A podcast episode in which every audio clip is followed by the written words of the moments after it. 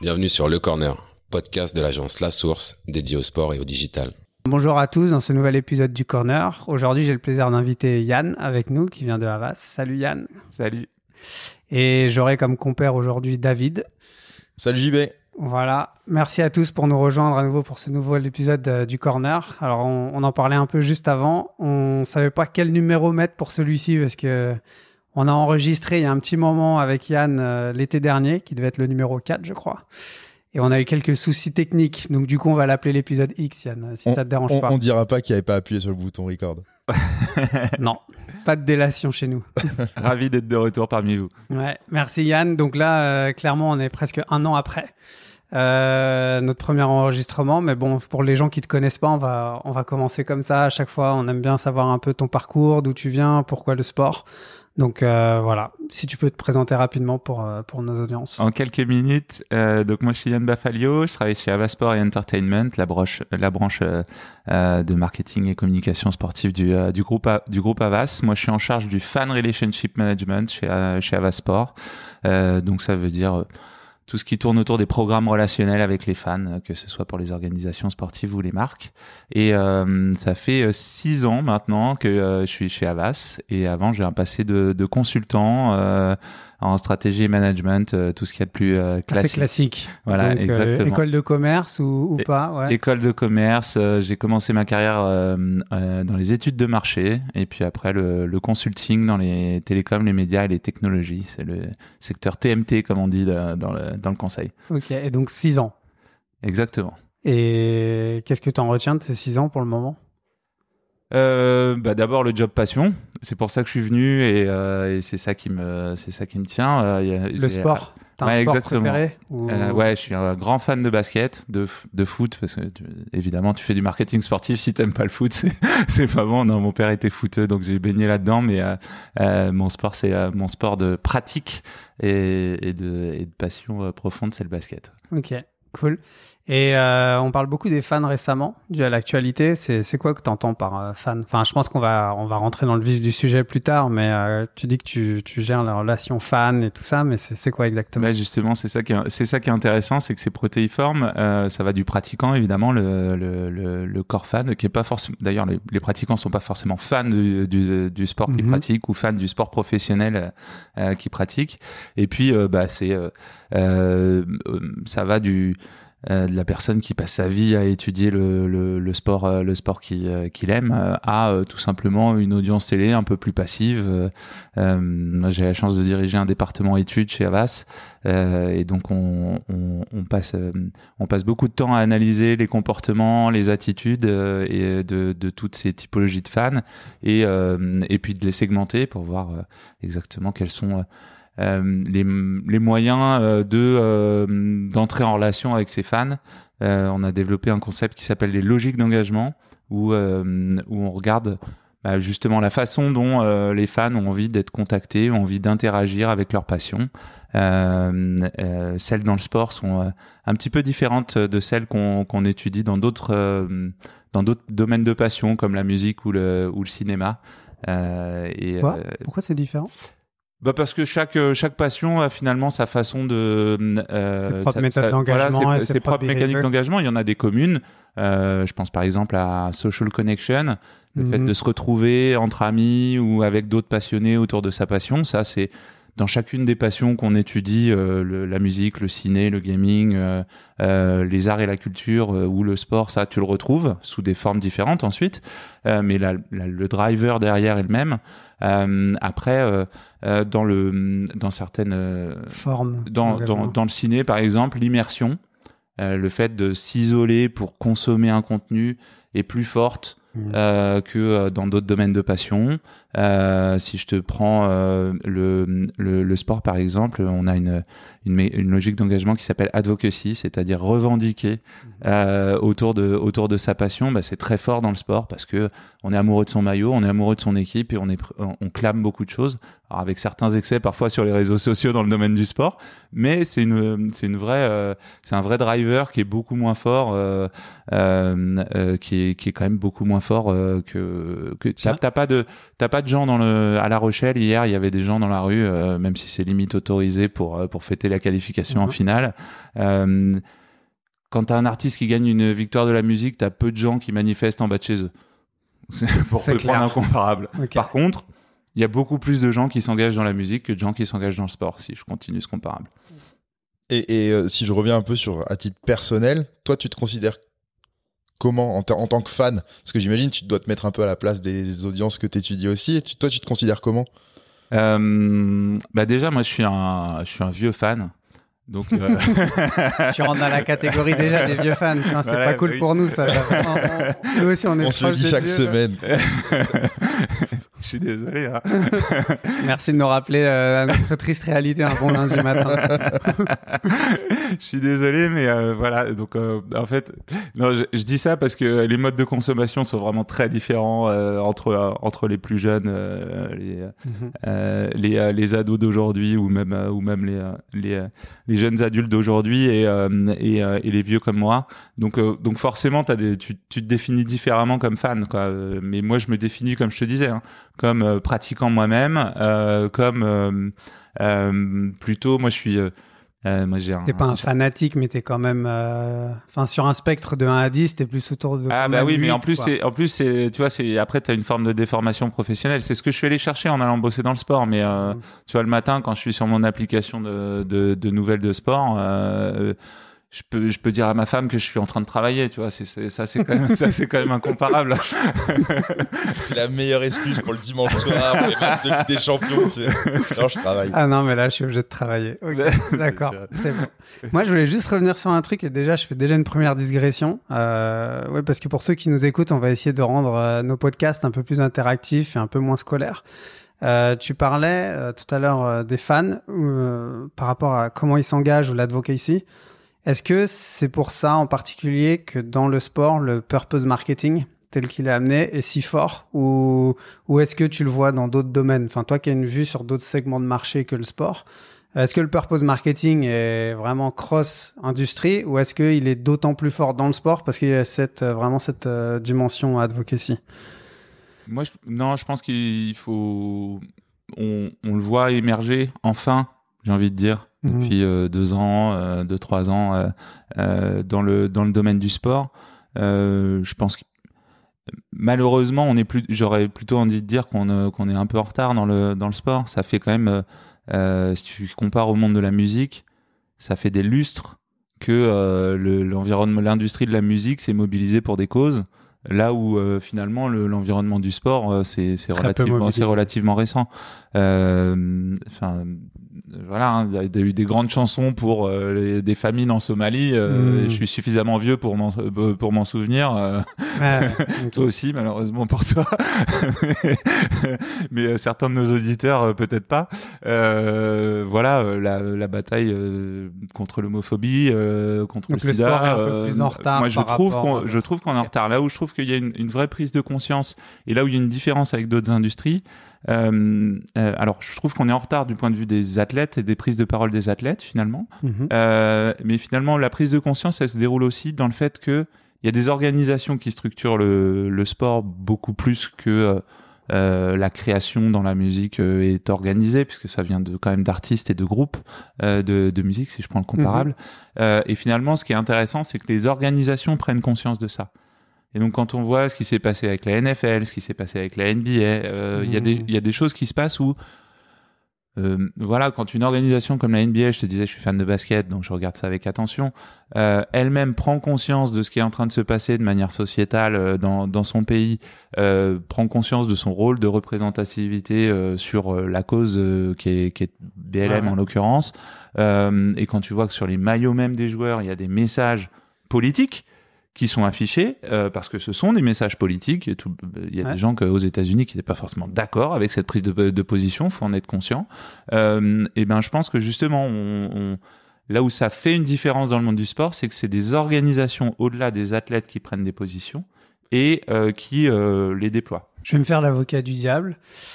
Est-ce que c'est ok Je vois les organisations qui, qui le font, mais, c'est pas vraiment elle. Ouais. Non, c'est c'est pas. Est-ce que c'est elle de faire? Moi, dans mon idée, c'est est-ce que elles sont vraiment fer de lance? Est-ce qu'elles se disent pas, et dans le cas de la NBA par exemple, c'est plus bah, les joueurs, et on le sait, les joueurs sont de plus en plus leurs propres médias, sont leurs propres publishers, et se deviennent des vrais influenceurs qui ont une vraie puissance. Et les organisations se retrouvent un peu au pied du mur ou obligées, surtout quand tu vois la sociologie ou la démographie euh, des joueurs en NBA, si ils prennent pas les devants ou s'ils n'acceptent pas ça, bah, ils risquent une fronde sur 95% euh, des membres ou de leurs joueurs. Donc peut-être, enfin tu vois là je me fais vraiment l'avocat du diable. J'imagine très bien que la NBA l'a compris et devant et tout, mais je relais ça à des instances euh, sportives, euh, que ce soit en France ou partout, enfin en Europe ou partout dans le monde. C'est est-ce que en fait elles ne suivent pas une tendance où les joueurs ayant de plus en plus d'influence et de pouvoir, du coup elles se retrouvent un peu obligées de s'en saisir alors que sinon ça aurait été statu quo c'est c'est possible, mais à la fin, elles le font. Hmm. L'important, c'est c'est comme pour, comme pour toutes les causes. Hein, euh, c'est à la fin, c'est de faire quelque chose et de faire euh, faire avancer les choses. Euh, et euh, je connais pas les arcanes de, de cette organisation sportive en particulier, donc je pourrais pas je pourrais pas en juger. Mais comparé à d'autres organisations ou à d'autres sports, on peut quand même euh, on peut quand même considérer qu'ils sont sont en pointe euh, qu'ils l'ont fait euh, de manière euh, relativement désintéressée et et que et que ça fait ça fait avancer les choses parce que ça ça pousse le message vu la diffusion du, du, du basket NBA ça pousse le message un peu partout dans le monde. Donc c'est un impact positif et c'est ça qu'il faut retenir finalement quoi bah, je pense que voilà, on, on, fondamentalement, je pense que et ça aussi, c'est des choses qu'on voit dans nos études et, parmi les et, et, ce qui est prégnant dans les dans les plus jeunes générations. Je pense que les, les organisations sportives, mais tous tous les organisateurs d'événements peuvent plus se permettre de pas avoir de, de position, de pas avoir d'avis. Euh, Et ça, c'est assez, assez nouveau. Ça, c'est assez euh, fort. et ça, c'est assez fort. On voit ça dans. Il y a des grosses tendances de fond. Euh... Chez quoi? Chez les jeunes adultes et euh, chez les adolescents d'aujourd'hui? Exactement. C'est-à-dire que. Monde. C'est voilà. au niveau monde, alors c'est plus fort dans certains pays, dans certains pays que dans dans d'autres, mais on voit ça émerger fortement. On a fait une, une étude l'année dernière qui s'appelle The Future of Sports, où on mhm. étudiait justement un certain nombre de de trends. Euh, euh, c'est une étude qu'on a fait euh, avec Avas et BETC ensemble, et on regardait des trends dans 27 pays du monde sur les tendances sociétales et environnementales autour du autour du sport, et on voit que ça émerge fortement. l'attente auprès des organisations, des organisateurs d'événements, bah, de prendre en compte le défi environnemental et c'est pas évident quand on mmh. rassemble beaucoup de monde. Et puis l'attente aussi que euh, bah, les organisations aient une position euh, par rapport à certains enjeux. Euh, et ça, c'est quelque chose que justement, on, nous, nous à notre âge, je, je reviens à ça, ah on était plutôt habitués à une forme de neutralité des organisations et en disant c'est pas notre domaine, nous on reste au-dessus de la mêlée. Et ben aujourd'hui, je pense que les voilà les audiences attendre des organisations qu'elles descendent dans la mêlée justement, qu'elles prennent euh, qu'elles prennent position. Et d'ailleurs, ça va au-delà du sport. C'est vraiment une tendance, je pense, dans ta consommation. Tu le vois, euh, mmh, mmh. Euh, les gens essaient de mieux comprendre la provenance des produits, de ce qu'ils consomment, de, de, de, mieux comprendre tout l'écosystème. Donc, mmh. ça se reflète finalement dans le sport. Et d'ailleurs, vu que vous vous accompagnez des marques, enfin organisations sportives et aussi des marques dans leur positionnement, j'imagine que du coup, ça doit aussi se transférer dans leur message. Excellente transition, oui, effectivement. Incroyable, David. Merci. C'est quelle, quelle, belle transition. J'allais justement te demander un peu qu'est-ce que, enfin, quelle est votre proposition de valeur, vous, en tant qu'Avas, pour soit les marques, soit les organisations sportives dans les études d'opinion, en fait? Effectivement. Je vais commencer. Euh, alors, l'avantage, c'est que la base, c'est le, c'est le fan. Et, euh, et déjà, c'est beaucoup plus facile de parler d'un fan que d'un consommateur. On a quand même beaucoup de leviers. Euh, on a la chance chez Avas Sport Entertainment au sein du groupe Avas on parle pas des on parle de fans, on parle pas de clients, et donc ça mhm. change quand même beaucoup de choses dans la relation euh, qu'on essaye de construire. Quand on l'a construit pour les marques, effectivement, pour rebondir sur ce que tu disais, euh, nous, ça fait des années qu'on euh, qu'on prône le meaningful marketing chez Avas.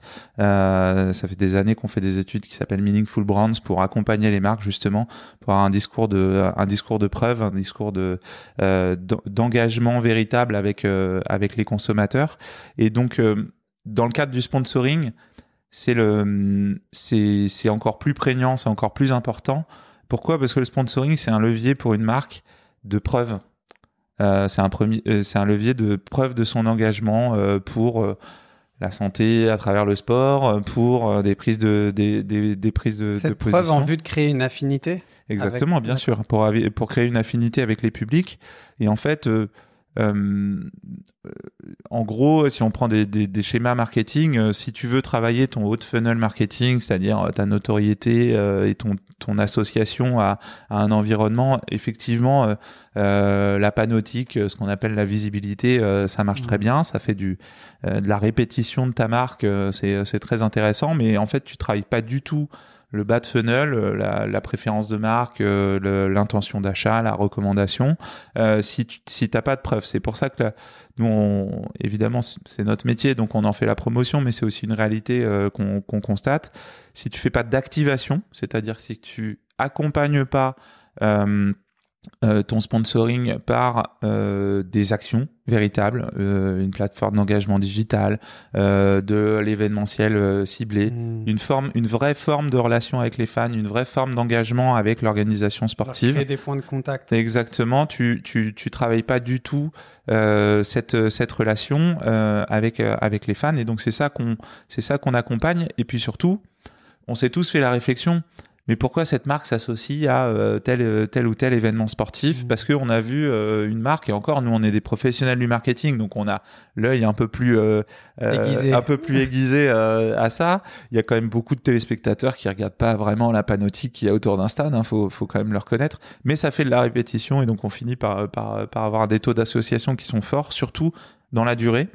Euh, alors c'est un, c'est un levier marketing qui s'inscrit dans la durée. Le sponsoring, c'est un, un peu particulier à, à l'heure où on fait du, de la micro-segmentation et, où, et de l'ultra de l'ultra ciblage euh, Mhm. en, en, en real time. Euh, le sponsoring, c'est quelque chose qui s'inscrit dans le temps et c'est les, les marques s'inscrivent vraiment dans la durée à travers les contrats, mais aussi à on voit que c'est l'importance euh, l'importance que prend une marque dans un environnement il est lié à la à l'historicité qu'il peut avoir dans cette euh, dans cet environnement.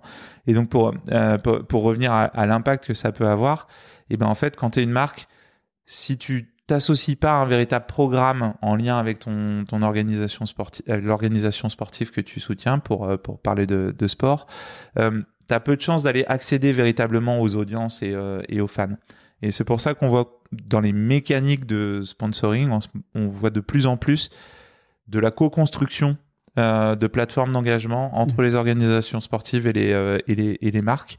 Et euh, alors ça peut soit être comme certains, certains, certaines grandes organisations ont des signature property, comme elles, a- comme elles appellent ça, c'est-à-dire des programmes clés en main, euh, le relais de la flamme pour, euh, pour les Jeux Olympiques ou euh, le Trophy Tour pour, pour, pour la FIFA, par exemple. Euh, mais il y a beaucoup de programmes qui sont co-créés désormais entre les marques et les, et les organisations sportives parce que les organisations sportives se rendent bien compte que il faut euh, aller au-delà de la visibilité aujourd'hui Mhm. euh, pour euh, engager les marques et puis et puis valoriser leur partenariat. Mhm. Et les marques ont besoin de ça pour justement aller au-delà de du discours de façade et de Justement là-dessus, si je fais un peu de prospective, tu disais, bon, la panotique, enfin pendant très longtemps, le sponsoring, c'était un peu, on file un chèque en blanc, on a son nom un peu partout autour du stade ou autour de la compétition, et puis il y, a la- il y a la répétition, et puis ça passait soit à la télé, so- soit ailleurs, mais voilà, c'était très simple, c'était on file, enfin il y avait même pas trop de ROI, enfin on cherchait même pas à voir quel était l'impact. On avait des études, hein, mais c'était, on va dire, très je vais schématiser, mais c'était plus simple dans le sens où, euh, bah voilà, il y avait un chèque en blanc et puis la marque était associée à un événement et puis voilà. C'était proche du mécénat. Ouais, d'une certaine manière, exactement. Aujourd'hui, on voit que ça change. Il y a de la co-construction et tout. Pour toi, et puis tu parlais même un peu du degré de granularité où maintenant on arrive à individualiser real time, même la panotique selon les marchés. Donc, euh, je prends une grande marque euh, de bière ou euh, même de voiture. S'ils ont différentes marques dans chacun des pays, ils peuvent individualiser ou mettre en avant leur marque quand c'est diffusé dans tel ou tel marché, dans tel ou tel pays. Quelle est la prochaine étape? Enfin, selon toi, le sponsoring, ça va vers où si on fait un peu de tendance prospective? Ah, moi, je reviens à mon métier de base. Je crois fortement que et les organisations sportives l'ont durement, euh, s'en sont durement rendus compte euh, depuis euh, depuis un, Un an et demi. Mhm. Euh, il y a, lorsqu'on tournait l'épisode numéro 4, euh, on disait il y a quelques mois, on est déjà, on est déjà en train de parler en année euh, à l'épisode numéro X, malheureusement, même si on commence à voir le bout du tunnel. Euh, vrai. ça, fait, ça fait un moment. ça fait quand même un moment qu'on est en train de s'y habituer. Je pense que voilà, en, avec l'impossibilité d'avoir accès aux fans dans les stades, avec euh, euh, des plateformes audiovisuelles qui sont en train de bouger à vitesse euh, à vitesse grand V, euh, la question de la relation avec les fans au sens large. Euh, euh, euh, le, le comité international olympique dit même euh, direct to people. Il Mm. parle de people, pas de pas de fans. Dis tout. Euh, D2P, euh, beaucoup de gens disent direct to consumer, D2C. Mhm. Euh, euh, je pense que voilà, euh, toutes les, tous les domaines de passion, je vous parlais de la musique, c'était flagrant dans la musique euh, au même titre que pour le que, que pour le que pour le sport, c'était euh, c'était très compliqué de de, se, de se retourner. Pour Euh, aider le CIO alors dans, voilà. dans leur direct Je pense qu'on est au, on est cœur ça. de la co-construction, euh, c'est-à-dire que les organisations sportives se rendent compte qu'elles ont cette obligation euh, d'aller, de créer cette relation digitale pérenne, régulière avec euh, avec les fans, euh, parce que c'est ça qu'elles ont à qu'elles ont à, hum, enfin déjà À un c'est leur cœur de métier, Mm. parce que c'est des organisations sportives dont, dont le but est de promouvoir la pratique sportive. Mhm. Euh, faut pas l'oublier quand même. Euh, et même dans les épisodes récents, on s'est rendu compte que les fédérations nationales euh, reprenaient un petit peu de, euh, de, de poids vis-à-vis de, de, de certains grands clubs. Et on voit que le rationnel en dessous de tout ça, c'est que en fait, même un, un, jou- un joueur de sport professionnel, c'est un licencié d'une fédération qui organise la pratique sportive dans un dans, dans un pays. Donc euh, euh, et puis de manière internationale ensuite. Euh, donc il y a ça. Et puis ensuite c'est le finalement on, si on se fait un peu d'historique de marketing sportif de, de, de, de comptoir, c'est- Mhm. sans- sans- sans- et on, il y a eu des grandes, il y a des grandes périodes d'évolution du marketing sportif. Euh, voilà, il y a eu la diffusion télé avec les, les, les droits télé, il y a l'arrivée du, l'arrivée du, du sponsoring. Euh, évidemment, la nouvelle frontière, c'est l'or noir euh, que tout le monde voit dans le, dans le La data. marketing sportif, c'est la data du fan, évidemment. Sauf que il faut se préparer à la collecter, il faut être capable de la, de la mettre, de la mettre en valeur. Et heureusement, il y a désormais des garde-fous avec RGPD qui, euh, Mhm. qui, qui, qui font que ce sera pas si facile et qu'il faudra véritablement avoir un vrai engagement euh, responsable vis-à-vis des fans pour euh, pour collecter et, euh, garder et garder cette data et c'est tant mieux. Et donc ça veut dire bah, ça veut dire d- euh, de l'engagement sincère mais aussi des moyens pour pour le faire. Et ça peut se faire en collaboration en collaboration avec des marques et d'ailleurs récemment, on a vu qu'il y avait des certains gros euh, euh, gros contrats de sponsoring qui ont été faits par des euh, par des boîtes de technologie. Euh, je pense que c'est pas anodin non plus. Euh, euh, je pense à TeamViewer par exemple dans la dans la dans la dans la Formule 1. Euh, euh, il y en a eu plusieurs d'ailleurs dans la Formule 1. Euh, Alibaba et les Jeux Olympiques. Mhm. euh, euh, qui commence aussi à être partout. AWS qui se alors avec un double positionnement pour Amazon parce qu'il y a à la fois les cloud services et puis en Ouais. même temps il y a la partie euh, il y a la partie euh, challenge des broadcasters broadcast, hein, euh, on, se- on va on va tous euh, bientôt pouvoir euh, euh, profiter des premières night sessions de Roland Garros euh, qui, euh, qui vont être pour la première fois diffusées sur sur sur leur sur les antennes de Prime Euh, donc euh, voilà c'est une une vraie évolution Mais bon, le positionnement est quand même différent. Je refais encore une digression, je suis désolé, et pour les auditeurs aussi, mais enfin, je trouve ça assez intéressant parce que tout le monde parle un peu du futur. Bah, Là, on parlait du sponsoring, mais même sur un AWS, ils ont quand même, par rapport au cycle de vente des ayants droit qui sont plutôt sur trois ans ou qui sont assez longs et où tu achètes plutôt le full package, AWS remet vraiment ça en cause où tu regardes sur la première ligue, ils prennent un match à un mois de Noël juste pour driver les sales en amont de Noël. Euh, ils prennent euh, quelques propriétés qui coûtent pas si cher que ça. Enfin, ils font vraiment des tests un peu, mais dans, dans la mesure où c'est AWS, c'est aussi pour. En fait, ils voient le sport comme, une moyen, comme un moyen peut-être de capter. Enfin, c'est vraiment une autre stratégie. Donc, pour les organisations sportives, c'est aussi quelque chose sur lequel ils doivent s'adapter. C'est clairement un levier d'acquisition des, euh, des, euh, des audiences et des consommateurs à des euh, moments clés du marketing, mais c'est pas c'est pas nouveau. Hmm. Pourquoi le Tour de France est si intéressant pour pour pour une marque?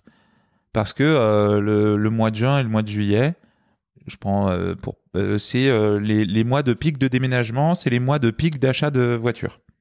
Si je fais du marketing de, de, de base.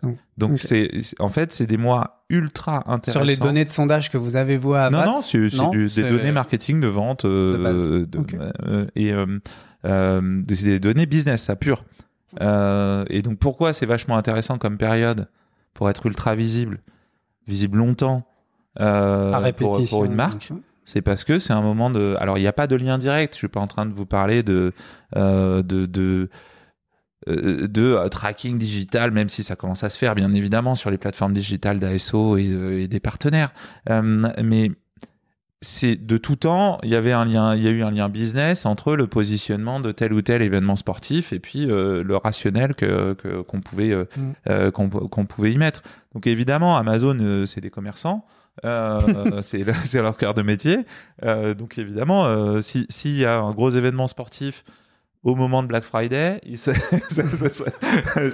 pas trop le cas. sur lequel ils vont se Malheureusement pour eux, c'est pas trop le cas. Ouais. Mais euh, Noël, c'est vachement intéressant. Bah, le évidemment. Boxing Day, on a eu Le le Boxing Day, Day, en première évidemment. ligue. Évidemment, c'est c'est très intéressant. Donc, il se trouve que maintenant tout ça est digitalisé. La question que ça pose euh, pour nous euh, euh, qui sommes dans le, dans le domaine du marketing sportif, c'est à quel point les organisations sportives vont segmenter leurs droits médias pour permettre ce genre de choses. C'est parfait, c'était une de mes questions. Euh, parce que le voilà, euh, on, on, on parle de l'avenir. L'avenir, euh, on est Mhm. tous convaincus que c'est euh, c'est euh, c'est la data. Et puis derrière la data, c'est surtout de la relation avec les avec les fans. C'est et je pense que C'est une meilleure compréhension et une façon de les engager différente, limite de les euh, Exactement. rewarder aussi. exactement. Moi, je moi, je suis convaincu. Tu t'emploies le bon mot. Hein, moi, je suis convaincu que le la La récompense. La première, la première des choses, euh, pour que ce soit pour les sponsors ou pour euh, pour ou pour les organisations sportives, c'est de récompenser les fans. Parce que finalement aujourd'hui, euh, un fan, euh, ça, Ça tous les marketeurs de tout- non mais tous les marketeurs de, de, de la planète se battent, dépensent des fortunes en médias euh, pour avoir de l'attention et de l'engagement du consommateur. Dans le sport, on l'a naturellement de la part des fans. Cette attention, ce temps passé. euh, alors, Mais c'est pour de ça moins en moins sur, un de moins en moins sur le, de moins en moins sur le live. euh, si on si on regarde les, les jeunes générations, mais euh, quand même, il y a de l'attention, de l'engagement, du réengagement, euh, de l'implication. Et ça, ça, et ça, ça vaut de l'or. Aujourd'hui, c'est, c'est, c'est, c'est du goodwill pur. C'est-à-dire, les fans le Mhm. font naturellement et juste pour le plaisir, et, et c'est, et c'est tant mieux. Mais ça a une valeur incommensurable. Et donc, euh, moi, je suis convaincu que la première des choses, si on veut créer une relation avec les fans, c'est de les remercier pour toute cette attention. Arrêtez de Euh, le prendre pour acquis. Euh, ne pas euh, forcément le prendre pour acquis parce que le- les, toutes les études montrent que effectivement les plus jeunes générations euh, sont plus forcément prêtes à passer, si je parle du foot, 90 minutes devant un écran euh, Mhm. pour euh, pour euh, euh, pour regarder euh, pour pour regarder du du, du sport euh, en live en tout cas euh, et euh, et puis euh, et puis reconnaître ça et puis créer cette relation euh, qui est qui est qui est finalement euh, naturelle il y a aussi une question de prise de contrôle sur cette relation. Mhm. C'est-à-dire que aujourd'hui, euh, la relation avec les fans, elle a été complètement déléguée aux réseaux sociaux.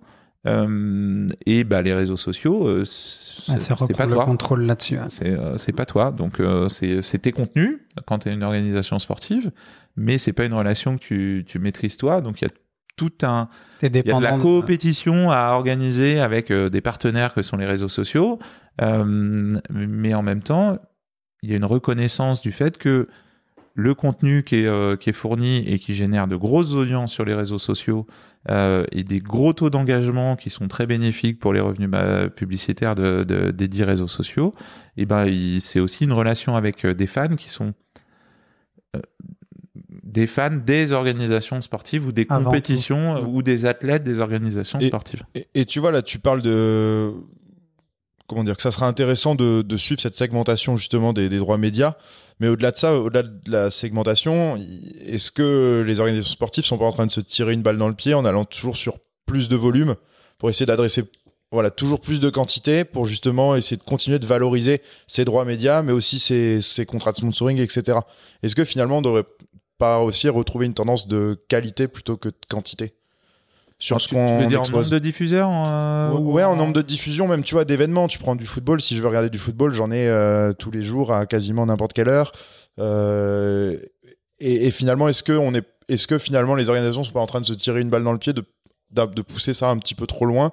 Alors que finalement, comme tu dis, le fan n'a, n'a plus envie de passer 90 minutes à regarder un match. En revanche, si on lui propose que un très bon match par semaine, peut-être que là, il sera d'accord pour le faire. Ça, c'est. Je crois qu'il y a une question d'accès au contenu d'abord. C'est-à-dire que le. De barrière à l'entrée, tu veux dire enfin, Ben, de contenu payant la- ou la- pas payant. Voilà, exactement. Aujourd'hui, Mm. il y a- il y, a une vraie euh, constellation d'offres payantes et Ouais, en qui France, on la est, valeur. en France, on est très bien placé en plus pour le voir. Mm. Euh, mais pas que pas que en France hein, Ouais. euh, pour pour accéder à euh, pour accéder à ces contenus Euh, et au et d'ailleurs ça ça ça génère des, des vrais biais euh, euh, des vrais biais sur le piratage hein, parce Mhm. que euh, parce que c'est c'est c'est le piratage qui remplace euh, les les, les audiences euh, véritables de de ces chaînes qu'on investit fortement euh, pour pouvoir euh, avoir accès à ce ce qui ce qui reste le le, le, le seul et quasi unique produit d'appel qu'une télé linéaire peut continuer d'avoir avec euh, les je dirais les le, le seul comparable de, de l'attractivité et de la capacité à réunir des audiences d'un du, du live sportif c'est le télécrochet ou euh, le concours de cuisine en live. Non, mais pour donner une idée à notre audience, c'est qu'on va dire euh, sur euh, 100 meilleures euh, audiences sur une année, il y en a à peu près 80 à 85%, voire souvent c'est plus même 90-95 qui sont liés au sport. exactement Maintenant, il y a Colanta et Top Chef quand même. exactement Mais on va dire que pour les télés linéaires, comme tu disais, c'est vraiment le sport et vraiment le produit d'appel d'offres. Alors, c'est très clair. Pour la France, euh, si je prends les audiences françaises, euh, hors année de hors année d'élection présidentielle où le débat du deuxième tour est dans le top 5 des audiences euh, des, Mhm. euh, des audiences, mais jamais, rarement premier, mais euh, dans le top 5.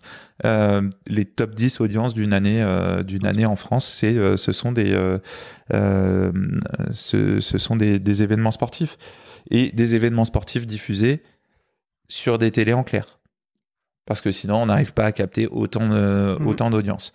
Euh, donc c'est c'est toujours le, le, le grand la grande la grande Ouais. question, c'est euh, c'est euh, Jusqu'à quel volume, point tu volume veux- versus volume versus valeur. Est-ce que je veux toucher un maximum de fans pour promouvoir mes compétitions et euh, et, Et, la euh, mettre en et fan mettre- aussi. et- évidemment et mettre en valeur euh, et mettre en valeur mes audiences et euh, Mais ça, c'est versus- intéressant d'ailleurs. Pour toi, en tant que toi qui fais des sondages avec des marques, mais aussi des, des ayants droit et donc des organisations sportives, c'est quoi les stratégies ou c'est quoi que vous sortez? Parce qu'il y a de plus en plus de fans et je sais que dans vos dans vos études, vous montrez que ça va. Enfin, le sport est une école de la vie, que ça va bien au-delà des, des, des corps fans ou des, des, des fans ultra ou des gens comme nous qui pratiquons. Qui vont... Mais tu as aussi des gens qui sont euh, casual ou des enfants qui, qui ont joué, qui ont fait plusieurs sports et tout. Enfin, tu, vous montrez que ça va vraiment au-delà. Donc, pour quelle est une stratégie Enfin, après, j'imagine que pour chaque organisation, c'est différent selon euh, ce qu'elle cherche à atteindre, euh, son, niveau de développement actuel. Forcément, tu vas pas com- comparer euh, du badminton ou du judo avec du football parce que ça n'a pas le même reach. Mais pour vous, c'est c'est quoi aujourd'hui? Enfin, qu'est-ce que vous en sortez de ces instituts de sondage Enfin, de, vos études plutôt? Premièrement, je crois pas que je suis pas convaincu que ce soit forcément euh, le fan qui soit au cœur des euh, logiques de vente de droits euh, des organisations sportives Mhm. et des chaînes télé. c'est un rationnel économique avant tout parce que c'est parce que les revenus des, des droits médias, c'est ce qui permet aux organisations sportives de vivre et puis finalement de Financer re- et de financer de financer l'organisation du sport et la pratique du sport in fine.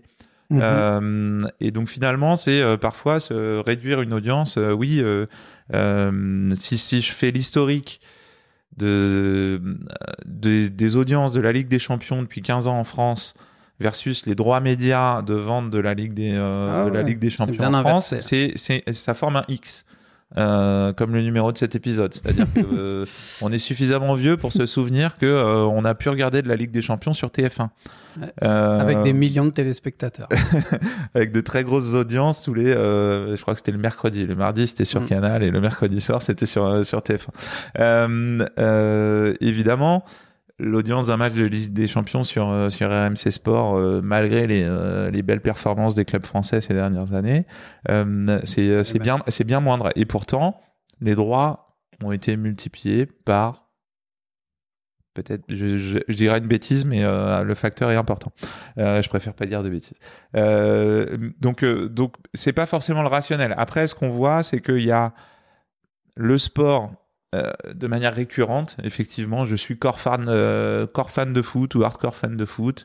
Et ben finalement, je peux, je peux très bien me nourrir tous les jours d'un match de foot. Et puis j'irai peut-être chercher le match de foot supplémentaire qui va me qui va me qui va me euh, qui va me qui va qui va qui va compléter mon Ouais, qui va te satisfaire mon- en tant voilà voilà mon, mon- ma, ma fanitude versus les grands événements sportifs Mm. là et qui d'ailleurs euh, en France sont forcément diffusés euh, En clair. euh, en clair pour partie et là qui rassemble de beaucoup plus grandes audiences et particulièrement quand ton équipe nationale fait des fait des performances et c'est ça qui fait que euh, évidemment, une finale d'Euro, une finale de Coupe du Monde, c'est ce qui fait les plus grosses. Ça dépasse le milliard de téléspectateurs. Euh, euh, euh, ou euh, bientôt euh, le 100 mètres des JO, euh, c'est sûr que ça fera une audience de, de dingue euh, cet été, si tant est que Mm. euh, ils, aient, ils, aient, ils aient bien lieu. Euh, je sais pas quel est l'horaire parce que ce sera un peu particulier avec le décalage horaire,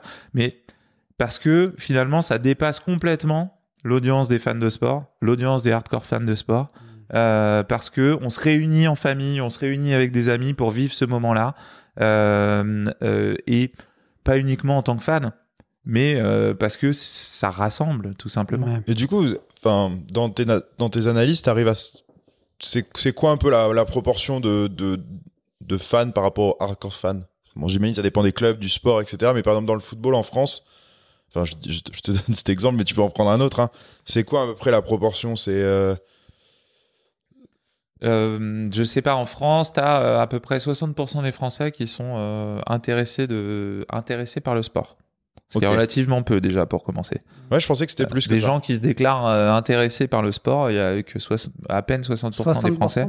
Ouais. Ah, c'est pas beaucoup. Euh, non, c'est pas beaucoup. Si je fais le comparable avec la musique, euh, la musique, tu as entre 85 et 90% des Français qui se déclarent fans de musique. Donc t'as quoi? Euh, T'as 35 millions de gens à peu près qui disent qu'ils sont intéressés par le sport. Voilà, qui sont intéressés par le sport. Et après, si tu vas sur les euh, segments les plus... euh, et ça, ça inclut déjà une dose de cajole. Hein. Euh, et, euh, et, euh, et ensuite, tu as une portion de ça. Alors après, ça dépend du niveau, de, du degré de, de, de fanitude. Mais pour le coup, en France, tu as une, euh, la- peu, voilà, une trentaine de pourcents de hardcore euh, fans de, Donc fans de 30% sport. de 60%. Non, non, 30%, 30% de- au total sur la pop française, donc à peu près la moitié de, vraiment euh, hardcore fans. Et, euh, mais c'est là euh, la beauté du sport aussi, c'est que je te dis qu'il y a que 60% de fans de sport, mais en même temps, les grands événements sportifs, les grands moments sportifs font que cette, cette barrière-là, elle saute. Et que tu vas réussir à intéresser 80-90% de la Mhm. population sur ces moments euh, de cohésion. euh, De toute qui- façon, si t'es dans un groupe de 10 personnes et que t'en as 6 qui veulent regarder cette finale du 100 mètres, bah les quatre autres, euh, ils, ils viennent regarder avec, avec- enfin, j'imagine quoi. Alors c'est ça la C'est grande ça. question qui se pose par rapport à l'évolution des usages. C'est est-ce que ces moments sociaux où on se Mhm. retrouve tous ensemble vont continuer d'exister là où on est de plus en plus habitué à avoir chacun son écran, Son chacun écran. son contenu? Mm. Euh, alors nous, en tant que fans de sport, on pense que oui, parce qu'il y a un effet d'entraînement, parce que euh, Mhm. euh, euh, parce que c'est un bon moment qu'on passe qu'on passe ensemble et que on a on a tous Ça, c'est envie un des de- risques que vous imaginez. Enfin, potentiellement, Bah, c'est que chacun avec c'est son... une, c'est une réalité. Euh, regarde les audiences du Super Bowl. Euh, les audiences du Super Bowl, ça fait cinq années consécutives qu'elles baissent. Mm. Euh, et pourtant, euh, le Super Bowl, c'est le social gathering par excellence. Quoi. Tu, ou Mm. le, le football américain, c'est vraiment la réunion de la réunion de famille Mm. pour Ouais, Thanksgiving. États-Unis, Thanksgiving égale football américain aux US. Euh, et ben pourtant, euh, pourtant ça baisse. Donc il y a, y, a, y a vraiment des indices qui montrent qu'il va falloir euh, faire évoluer l'offre et faire euh, potentiellement même faire évoluer les règles. Hein, si on va si on va Mhm. plus loin, il y a certains sports. C'est peut-être un faisceau, enfin c'est peut-être t'as une multitude de, de enfin une multitude de raisons qui font que, enfin la pratique peut-être du sport US au- au- aux US du football américain diminue, le contenu est peut-être moins intéressant. Enfin il y a peut-être tout, mais une des raisons que vous, im- enfin que vous avez identifiées, c'est celle-là. Quoi. Potentiellement, potentiellement. Mais on voit que ça n'empêche pas de bien valoriser les droits de la NFL. Donc ça, c'est Oui, pas oui. un problème. Bah justement, tu parlais tout à l'heure de la faut rareté, assumer, euh, faut assumer d'avoir une approche. euh, Moi, je crois que la, va- la valeur, elle va être dans le dans, dans le ciblage. C'est-à-dire qu'on l'a dit depuis tout à l'heure. Mm. C'est qu'est-ce qui a de la valeur? C'est créer une relation affinitaire avec des audiences, avec des fans, potentiellement des consommateurs, mais euh, plus plus tard. Et ben, ça veut dire aussi, euh, ça veut dire euh, assumer qu'on va pas forcément, on, on va pas être, euh, on va pas juste faire de l'affichage comme tu disais tout à Mhm. l'heure, JB. On va être, euh, on, on va être dans une approche euh, plus orientée, plus spécifique, et avec une façon de toucher, des ça- façons de toucher les audiences qui vont, qui vont être plus, je pense, plus multi touch point. Euh, Si vous me permettez l'anglicisme euh, qu'a- qu'avant, c'est-à-dire euh... euh, C'est-à-dire que bah ouais, il y a plus évidemment, c'est on est très très loin d'être juste devant un écran télé. Mhm. On est dans la- le double écran avec l'écran télé plus l'application ou les réseaux sociaux.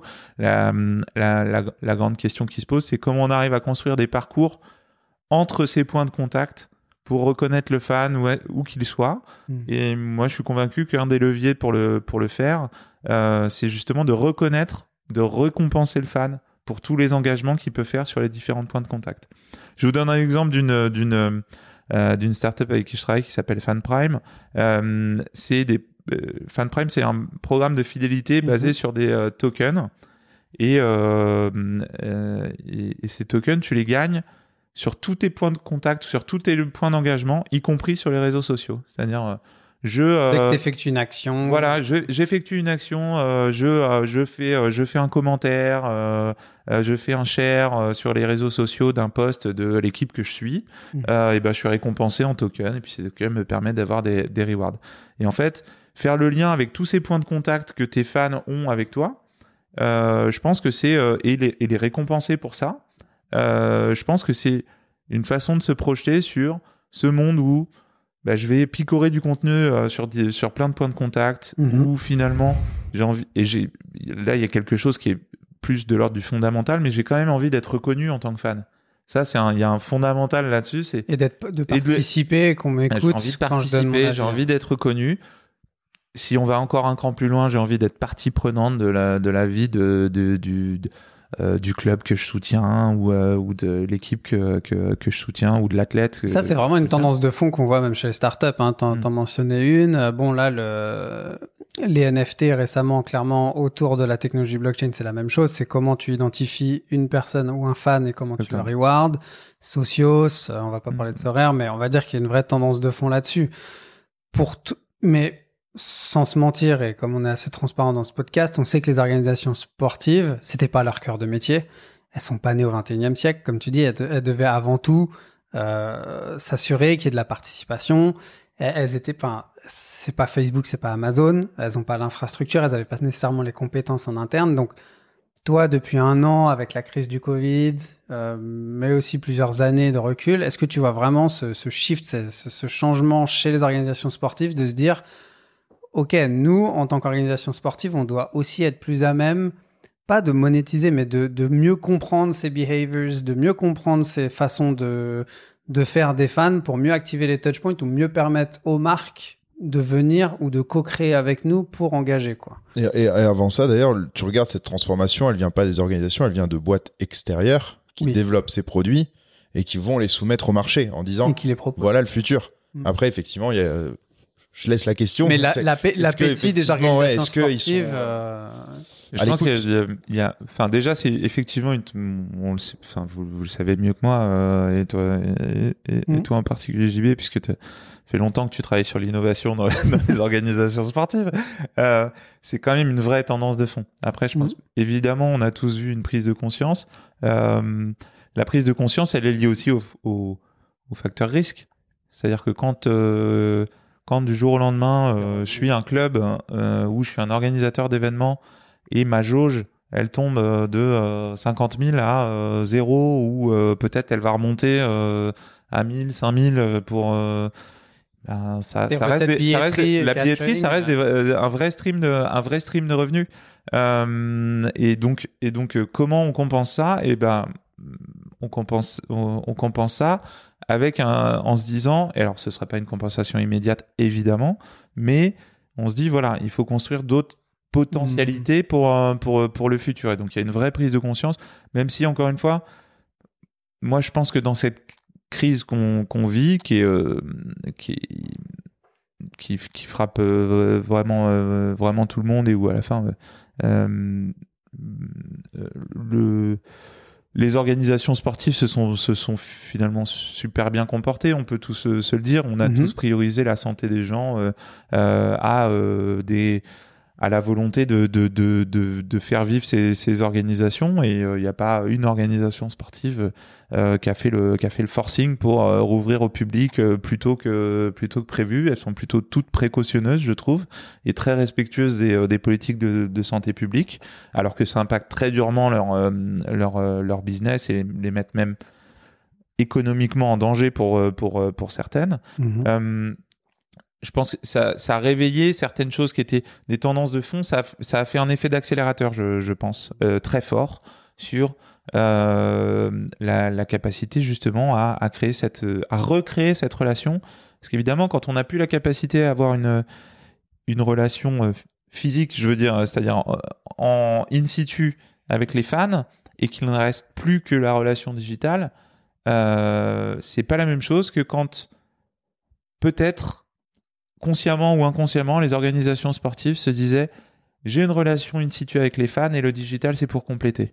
Mhm. Euh, je pense que là ça, ça a basculé dans l'autre sens. C'est finalement le, ma relation digitale va peut-être se concrétiser dans une relation euh, dans une relation euh, in situ. Et donc c'est peut-être ce shift qui s'est qui s'est opéré. Après, ce qu'on voit, euh, parce que la crainte qu'on pourra avoir, euh, je- c'est de se dire, mais finalement, euh, si on arrive à contenter les fans avec des solutions digitales, est-ce qu'ils vont vouloir tou- toujours euh, avoir envie de venir dans un stade euh, Mhm. est-ce que ça aura encore du sens d'aller dans, dans un stade si j'ai une super expérience euh, immersive euh, vidéo à Ouais. distance euh, de, euh, euh, de, de l'événement sportif Euh, Et ben, moi je pense que ça aura toujours de la valeur. Euh, Je pense il y a que la réponse c'est oui quand même. hein. Quand tu vois la demande qu'il y a pour euh, la réouverture ou la reprise, c'est quand même. euh, C'est monstrueux. Et on attend monstrueux. ça je aussi. Prends, je prends Même- l'exemple d'un, on, a, on, a, on a la chance d'acc- d'accompagner la, la, la, co- euh, la Coupe du Monde de rugby France 2023, euh, qui a ouvert en, en plein confinement euh, sa, billet- sa billetterie. Ça a été un carton. Euh, alors oui, on se projette sur 2023. J'ai raté, moi. J'y étais en liste d'attente, mais j'ai pas eu mes Est-ce que tu, que- alors tu vois, on parle de relations avec euh, avec les fans. Est-ce que tu t'étais inscrit à la famille 2023 Non. Et ben Tu voilà. Non, mais ouais, mais tu, tu ajustes. Mais donc, du coup, ça récompensait plutôt le hardcore fan. Pour un événement qui se veut grand public. Je fais l'avocat du diable, tu vois. Bien sûr. Bien sûr, mais en fait, tu sais. euh, alors, déjà, la billetterie n'est pas, euh, est pas euh, complète. Là, c'était les packs qui étaient mis en vente, la billetterie individuelle. Bonne nouvelle, j'ai encore une chance. Ouais, t'as toujours une chance. Euh, Il y aura les fan zones si tu veux. Voilà. Il y en aura une à Bordeaux avec les Irlandais et les Gallois. Euh, Imagine. Ah, pas mal. Joli. Euh, mais euh, non, il y a, il y a les. En fait, c'est ceux qui avaient fait effectivement la démarche de, de, de, de se préinscrire qui étaient, euh, qui, étaient, euh, qui, étaient, qui étaient les premiers à pouvoir Mhm. accéder à la billetterie. Et, euh, et ça a suffi. Ce qui est une bonne nouvelle euh, Ouais, à laquelle, à personne euh, Ouais, du s'attendait pas forcément. C'est, euh, c'est, c'est- ça, dé- ça dénote du, du, du succès de, Et du succès des climat et tout, même si tu peux te dire que tu te projettes à 2023, enfin, je me rappelle, il y a six mois, personne n'emmenait très large. Enfin, au niveau des vaccins, c'était pas du tout le même. euh, Enfin, c'était pas la même situation. Exactement. euh, Donc, tous euh, les stades étaient fermés. euh, bref. Exactement. Donc il y aura toujours cette cette appétence là, et puis tout simplement pour ceux euh, pour- pour ceux qui connaissent les ambiances de stade, évidemment c'est c'est c'est incomparable pour des euh, euh, pas- pas au fait d'être de- devant son écran, c'est une autre expérience, disons. Ouais, il en faut pour tous les goûts Voilà, aussi. exactement. C'est euh, c'est très complémentaire. Euh, Il y a plein de façons de voir les euh, de, de, de, de vivre les de vivre les événements, dont celle-là. Euh, et donc c'est offrir la maximum de palettes, hein, de de de- d'expérience à un maximum de gens. Euh, et, et effectivement, il y a beaucoup plus enfin on, on le voit très régulièrement et euh, c'est il y a beaucoup plus pour les pour les sports phares c'est beaucoup moins le cas sur des sur des sports plus euh, avec avec moins d'audience. Euh, c'est pas un problème de remplir les stades au contraire on peut les remplir euh, pour euh, c'est c'est c'est un peu comme je, je fais encore un comparable avec la musique mais je trouve je trouve que c'est intéressant de de, de, de prendre Ah ouais, des points de comparaison. Euh, dans, dans, dans la musique euh, les euh, les tournées mondiales des, euh, des grandes stars, euh, c'est euh, sold out en, euh, en, en quelques minutes. Euh, c'est la même chose pour les grands événements sportifs. C'est sold out en, quelques minutes. On l'a vécu il y, a, il y a un an et demi à Paris quand on a accueilli un match, un match, un match NBA. euh, C'était sold out de, encore plus rapidement que les, les billets que tu aurais voulu pour la Coupe du Monde de rugby Fran- France 2023. C'est, euh, enfin, ou en tout cas aussi vite. Euh, euh, Il y, a, y, a, y a une vraie appétence. Après, euh, est-ce que ça se traduit aussi en euh, je prends le comparable du foot, remplissage des stades euh, en euh, Ligue 2, en national, c'est pas c'est pas forcément le cas. Donc il y a aussi cette cette acculturation à l'événement sport à l'événement sportif. Ouais, est-ce que, les autres, est-ce que les stades de, de au-delà de la Coupe du Monde de rugby, les stades les stades du, du top 14 et de Pro D2 sont plutôt bien remplis, mais mais il y a voilà, il y a, potentiellement il y a encore il y a encore il y a encore un peu de place. Donc euh, donc ça ça veut dire que il faut aussi euh, il y a, il y a encore du, du, du, du room for ouais, improvement. de s'améliorer. Ouais, et puis comme, enfin, tu vois, je reprends ton comparatif entre le monde de la musique, de l'entertainment hors sport et du sport. Dans la musique, t'es un petit peu garanti du résultat, si tu veux. Alors, oui, tu peux être déçu d'un concert, hein, on, on l'a tous déjà vécu. Euh, mais si tu veux, tu sais un petit peu pourquoi tu vas. Quand tu vas avoir du, du, du sport, il y a beaucoup plus d'inconnus finalement sur, le, sur, sur certaines choses. Et quand tu parlais de la NBA qui est venue, pour le coup, là, tu étais garanti du spectacle. Parce que tu savais qu'il allait avoir ce- ce show à l'américaine autour. Et donc, c'est quelque chose, j'imagine, que vous travaillez aussi? Non, d'abord, ouais. En, en l'occurrence, moi qui suis vraiment fan de basket et qui ai eu la chance d'être euh, d'être d'être d'être au match, j'étais un peu déçu du résultat sportivement quand même. Ouais, bien sûr. Ouais, bien sûr. Mais par contre, je pense que pour le commun des mortels, Pour l'expérience que tu as vécue, Ouais, c'est- Voilà. l'expérience, quoi. C'est génial de vivre un match de basket NBA de saison régulière à, à la, à la maison entre guillemets. Ouais. Euh, euh, mais c'était un match effectivement. C'était un match de saison régulière. Ouais, voilà. Donc sportivement, ça avait, Mais ça, du ça coup, avait il- tout du la, match de la, saison garan- régulière. la garantie, il l'amène ailleurs, en fait. Ta garantie du show, il l'amène au-delà du Je sportif. pense que c'est- D'autres ouais, mais c'est en fait c'est exactement c'est c'est exactement le le le, le, le stretch que que que tu, que tu peux avoir, c'est que euh, le il y a le, le sport euh, et le- le- l'événement sportif pour les pour les hardcore fans euh, qui vont y aller euh, pour le sport euh, ou pour supporter leur euh, pour supporter leur, leur, leur équipe euh, et euh, quelle que soit la qualité du spectacle, les hardcore fans, ils sont là pour soutenir, pour soutenir leur, leur équipe. Hein, Mm.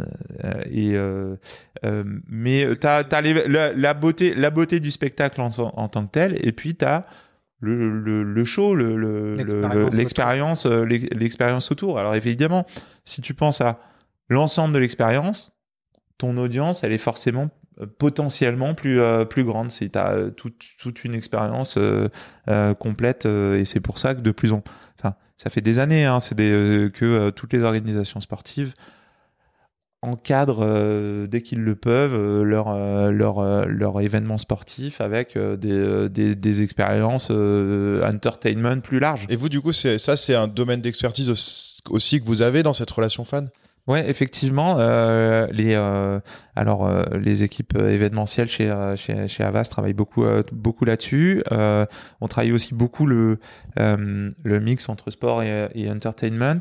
Euh, on a la chance des concerts avant des finales. et- exactement, voilà. exactement. La boucle est bouclée. Et- et- Exactement. On a la chance de, tra- de travailler dans le, dans- de- d'appartenir au groupe Vivendi, euh, avec euh, et donc on travaille de manière très proche avec Universal Music.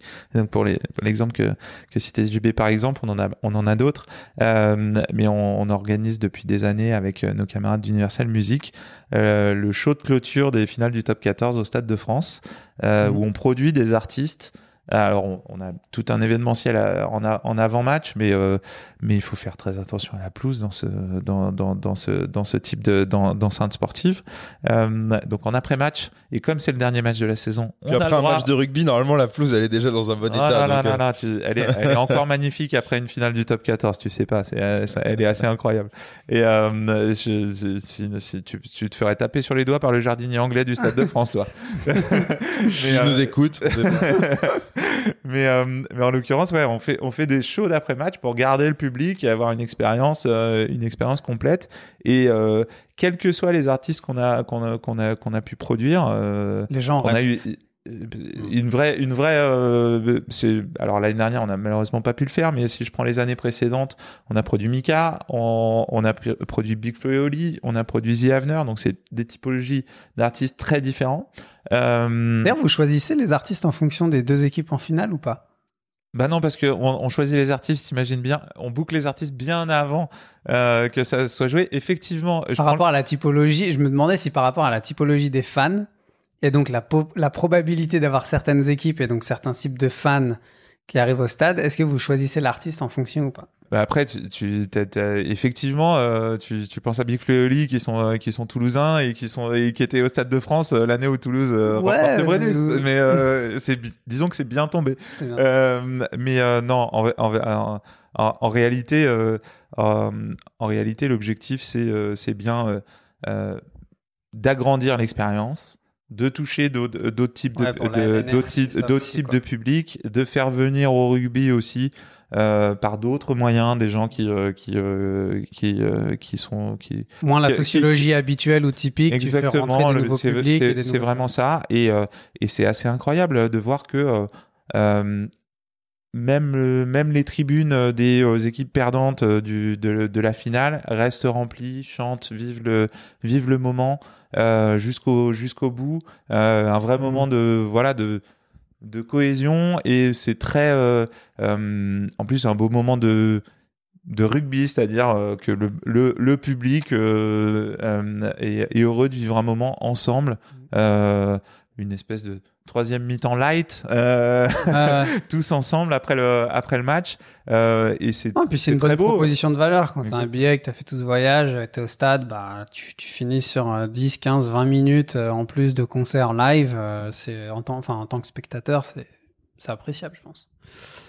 Euh, moi, je voulais, j'avais juste une question et je la garde en tête depuis tout à l'heure. Euh, faut pas que je l'oublie maintenant. Euh, C'était tout à l'heure, tu disais, alors la, la crise, ça a été comme un accélérateur et peut-être que ça a été une prise de conscience pour les ayants droit de se dire que le digital venait avant, peut-être avant de se dire, euh, bah, les gens viendront toujours au stade et puis c'est acquis. Peut-être qu'ils se disent maintenant c'est le digital. Quand on connaît la puissance des réseaux sociaux et t'en parlais tout à l'heure, comment aujourd'hui vous, vous pouvez aider les ayants droit un peu à euh, reprendre le contrôle euh, vraiment sur ces audiences ou comment créer. Parce que bon, c'est un peu votre cœur de proposition aussi, je pense, à Avas de alors comprendre euh, les, les fans, euh, comprendre les people, mais du coup, comment vous aider ces organisations sportives? Parce que comme tu disais, elles mettaient beaucoup de contenu sur Facebook, ou sur Insta, et, et clairement, elles ont un reach de dingue, mais au final, elles capitalisent presque pas dessus. Donc comment vous, vous enfin, elles capitalisent, oui, mais si demain ces plateformes décident de changer certaines règles ou, enfin bref, s'adaptent, potentiellement tu es toujours à la merci de ça. Donc comment vous vous aidez un peu ces organisations à mieux capitaliser ou à mieux comprendre et à mieux structurer ça? Je sais que c'est pas du court terme et que ça va ça va prendre des années, mais du coup avec ce déclencheur, est-ce que ça a créé cette une, nouvelle synergie ou ça a ouvert de nouvelles portes pour ça? Euh, clairement, ça, euh, c'est c'est des questions qui se, qui se posent de, de plus en plus. On- ça fait longtemps qu'on n'est plus à la course aux followers ou aux fans sur les réseaux sociaux dans les, dans les organisations sportives, même si ça reste toujours des KPI qu'on qu'on à tes regarde. Euh, euh, qu'on qu'on regarde le, le- tout le monde est passé au-delà tout le monde travaille l'engagement tout le monde travaille les euh, euh, les audiences connues euh, ces euh, ces choses là qui regardent plus les active users, Voilà, qui regardent les daily et les monthly euh, users. Après, je parlais tout à l'heure de coopétition euh, parce que euh, je pense qu'il n'y a pas de stratégie frontale euh, contre les réseaux sociaux Ouais. euh, à, à engager. Euh, les réseaux sociaux Oh, les- profitent, profitent des euh, offres des, des, des, des fenêtres d'audience qui sont impossibles à construire de Mm. soi-même euh, quand on quand on est une organisation sportive ça nécessiterait trop d'investissement Ouais, euh, et puis de toute façon, c'est c'est plus euh, aujourd'hui les audiences sont sur les réseaux sociaux, donc euh, faut pas essayer d'aller contre le contre contre le contre son temps. Euh, et inversement, les réseaux sociaux se nourrissent des contenus fournis par les acteurs de l'entertainment au sens large. Hein, euh, et qu'à regarder les les les tops euh, les tops sur Instagram, il y a des chanteuses et des footballeurs. Mm. Non, c'est c'est- c'est- c'est- Si simple que ça. Ouais, ouais, non. euh, et, euh, et donc, je pense qu'il faut, les, il faut segmenter les contenus qu'on va, qu'on va, qu'on qu'on va y mettre. De toute façon, les contenus euh, trop longs, ça fonctionne pas sur les réseaux sociaux. Je prends un Mhm. exemple vraiment bateau, hein, mais euh, si, tu, si, tu, si ton- ta vidéo elle est trop longue, elle va pas être consommée sur les réseaux sociaux. Donc il faut jouer avec ça. Il faut jouer entre le fait que tu peux aller capter des audiences et les rediriger ensuite sur, euh, sur tes plateformes. Tu redirigeras une partie euh, et donc tu contenteras un maximum de gens en, fourni- en continuant de fournir du contenu sur, euh, Mhm. sur les réseaux sociaux. Euh, et puis euh, euh, une partie d'entre eux, tu vas réussir à les, à les faire revenir, à les rediriger vers tes plateformes à toi pour consommer du contenu plus long, plus immersif, plus engageant. Mhm. Euh, évidemment, euh, la mode des docus euh, est telle en ce moment que tu, tu peux imaginer beaucoup de beaucoup de choses, euh, Ouais. beaucoup de choses en, en termes de production de, de, de contenu. Et puis aussi tout simplement de plateformes d'engagement. Je parlais de voilà reward- récompenser les fans. Bah, récompenser les fans, ça se fera pas directement sur les réseaux sociaux, mais ça se fera sur tes plateformes à toi. Mm. C'est aussi créer de la relation, euh, la relation euh, avec les fans qui viennent euh, à ton stade via de- des applis, des, choses comme ça. Donc, il faut jouer sur la. Je pense qu'il faut jouer sur la complémentarité, mais effectivement, ça nécessite souvent de se poser et puis d'être accompagné par différentes expertises. La difficulté, c'est qu'il faut à la fois avoir un plan où tu dois segmenter ton approche, Mm. parce que euh, segmenter, là je vous ai parlé de segmentation par la durée, il y a la segmentation par euh, les typologies de euh, durée des contenus, typologie de, de réseau, Euh, il y a des choses que tu fais aussi, euh, euh, il y a de la co-construction euh, qui se fait beaucoup avec les sponsors en termes de production de contenu, et euh, donc, euh, donc ça aussi, ça doit, euh, ça doit vivre sur différents, Comment différentes plateformes. tout ça euh, Exactement, donc il faut créer des plans et puis aussi tu as besoin de pas mal d'expertises différentes. Parce que on, tu vois, le, Mm. le temps de deux phrases, on a parlé de community management, on a quand même parlé de production de contenu, on a parlé de euh, transformation digitale. euh, ça veut dire qu'il y a beaucoup de compétences euh, à, à faire coïncider sur des choses, sur des domaines qui sont pas forcément un, le, un cœur de métier. Euh, et donc beaucoup beaucoup de d'organisations sportives de- se- se- et puis même d'organisations au sens large hein, se posent la question de euh, euh, make partner buy hein, tout simplement Ouais, ouais. hein, euh, c'est est-ce que je le fais moi-même parce que parce que c'est structurel pour ma pour ma pour ma vie d'organisation et parce que j'en ai les moyens? Est-ce que- Est-ce que je le fais en partenariat avec parce que ça peut arriver aussi en partenariat avec des, Des des marques, startups, ouais. des marques, des choses comme ça ou euh, est-ce que je le fais faire, je le délègue euh, tout ou partie euh, à des agences ou à d'autres d'autres acteurs. hein, L'important c'est d'avancer. Moi, il y a un, les un marques, facteur auquel je crois beaucoup et qui finalement est assez peu euh, développé encore, même si ça, ça se fait de plus en plus, euh, je crois au facteur mutualisation. Et je crois au rôle euh, des, euh, des fédérations et des ligues dans l'organisation de cette mutualisation des ressources, notamment des ressources technologiques, euh, pour soutenir Mm. cette activité des clubs. Et alors quand je dis club, je dis club professionnel, mais je dis aussi club, club de amateur. C'est comment moi, en tant que tête de réseau, et ça peut être une organisation internationale vis-à-vis des fédérations Mm. nationales, ça peut être la fédération euh, J'identifie, mais nationale. après je permets de Exactement. fournir le Alors, service. euh, Exactement. Ouais, t'as Alors, des ligues qui le font déjà très bien. Enfin, tu Ouais, Oui, peux oui, bah, la ligue DFL, de basket, euh, la ligue de basket ligue en de France euh, basket. le fait, euh, le, le, le fait, euh, le fait, euh, le fait sur la la, la, la DFL est une des meilleures. la euh, DFL aussi, oui, qui bien sûr. donne beaucoup de services à ces clubs, à ces Exactement. organisations pour faire grandir tout le monde ensemble. Exactement, là, ouais, et ils le font, ils le font, ils le font très bien et tout le monde grandit et on voit que la maturité digitale moyenne euh, en Allemagne est bien est bien plus élevée que que que, que chez nous. Euh, c'est aussi un rôle que que prend à que prend à cœur euh, pour pour revenir à la France l'agence nationale du sport qu'on a Ok. qu'on a fait euh, qui a, qui a, annoncé en, en début d'année un, un, un plan numérique pour justement accompagner les fédérations et puis accompagner les, les clubs. Euh, euh, j'ai participé, j'ai eu la chance de participer à certains groupes de travail et il y a une vraie, je pense qu'il y a une vraie volonté stratégique de, de faire avancer, euh, de faire avancer ces domaines euh, du digital. Et on a aussi la chance en France, euh, parce qu'il faut aussi voir la, la, la, la qualité du terreau euh, sur lequel on, on- on travaille, d'avoir des organisations sportives qui en sont conscientes, mais aussi un terreau de sport tech qui est formidable.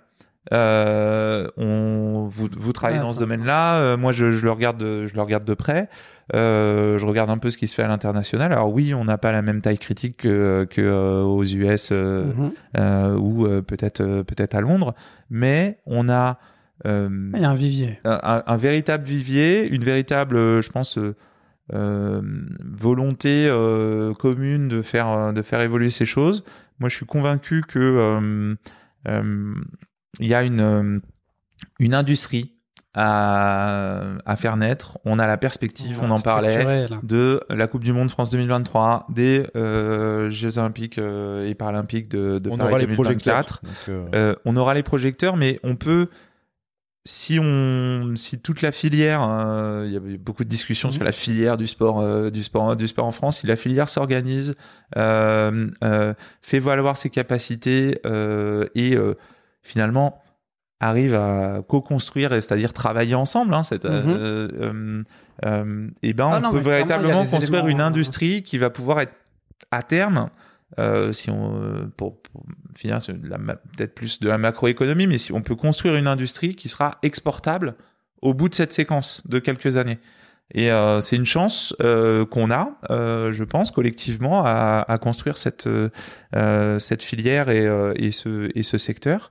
Euh, et ça peut être une une une vraie euh, une vraie une vraie façon de, de faire euh, de réussir cette transformation de l'industrie du sport et en même temps de construire un actif euh, pour pour pour le pour le sport en France.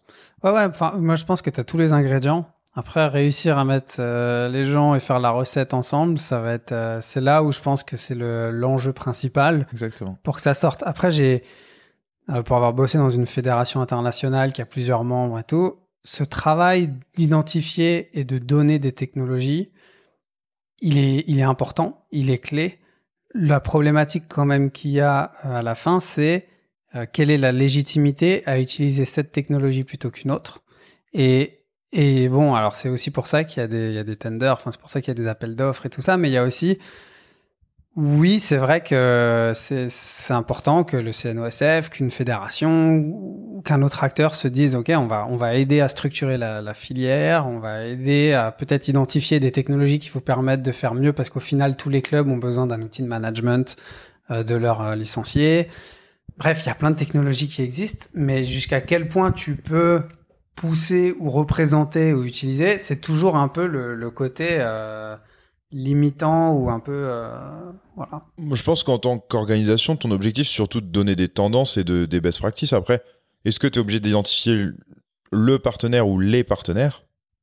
C'est, tu vois la différence? Ouais, ouais. Bah, ça serait une Euh, question ouais. ouverte, mais en tout cas, c'est toujours le côté un peu euh, difficile de. Tu, tu peux avoir ce côté euh, structurant et apporter une proposition de valeur et peut-être faire un benchmark et dire euh, voilà les solutions qu'on a vues et qui seraient Si intéressantes. quelqu'un qui nous écoute veut répondre à cette question, on l'invite volontiers sur ce podcast. Exactement.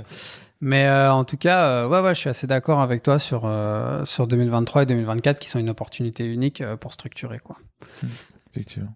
Euh, une dernière question ou pas, mon euh, David? Je pense qu'on est, C'est toi bien. qui vois, je viens de regarder Yann et on sait que tu as un rendez-vous derrière. et on- en fait, on a dépassé un petit peu le chrono. Donc, euh, je, crois que, je crois qu'on est pas mal. Donc on va arrêter là pour euh, l'épisode X du coup. Euh, merci beaucoup à toi Yann pour euh, toute ton, intervention- ton intervention et, toute, euh, et tous ces éléments. C'était c'était vraiment appréciable. C'était un plaisir. Ravi d'avoir participé euh, à votre X-File. et et, euh, tu reviendras comme ça, mais on refera un enregistrement bien comme il faut, encore une fois, dans un an. Tu vois, tous les ans, on peut faire ça. Tous les ans. on Avec grand faire. plaisir. Merci à toi. Merci, Au salut. revoir à tous. Merci, salut. Le corner.